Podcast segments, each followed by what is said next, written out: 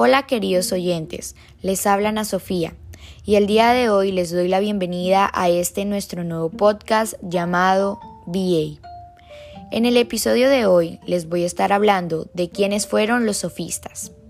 Para comenzar, los sofistas eran estudiantes y maestros de retórica que desarrollaron su actividad en la Atenas democrática del siglo 5 y 4 a.C.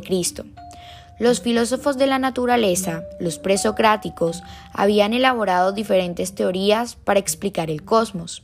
Los sofistas y Sócrates van a cambiar el objeto de la filosofía. Ahora, el tema de reflexión es el hombre y la sociedad. Sus detractores como Platón y Aristóteles creen que teniendo en cuenta solo la persuasión de una audiencia, ya sea en asambleas políticas o durante juicios legales, los sofistas desarrollan el razonamiento cuyo objetivo es solo la eficacia persuasiva y no la verdad.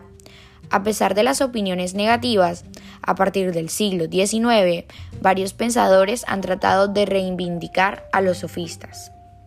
Los sofistas eran viajeros, conocían diferentes culturas totalmente distintas a la griega.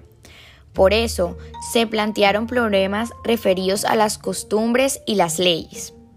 ¿Son las costumbres y leyes un simple acuerdo, una convención o son naturales? Así surgió la idea de relativismo. La verdad era lo que opinase la mayoría, por lo que pasaron de enseñar sabiduría a oratoria.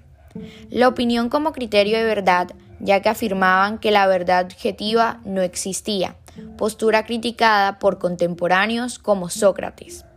Los sofistas eran maestros que iban de ciudad en ciudad enseñando a ser buenos ciudadanos y a triunfar en la política.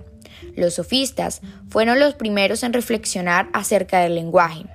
El arte de hablar en público, la retórica, era esencial en la democracia griega, donde los ciudadanos participaban constantemente. Las enseñanzas de los sofistas tenían un fin práctico, saber desenvolverse en los asuntos públicos. Fueron los primeros pensadores que cobraron dinero por sus enseñanzas y precursores de la pedagogía.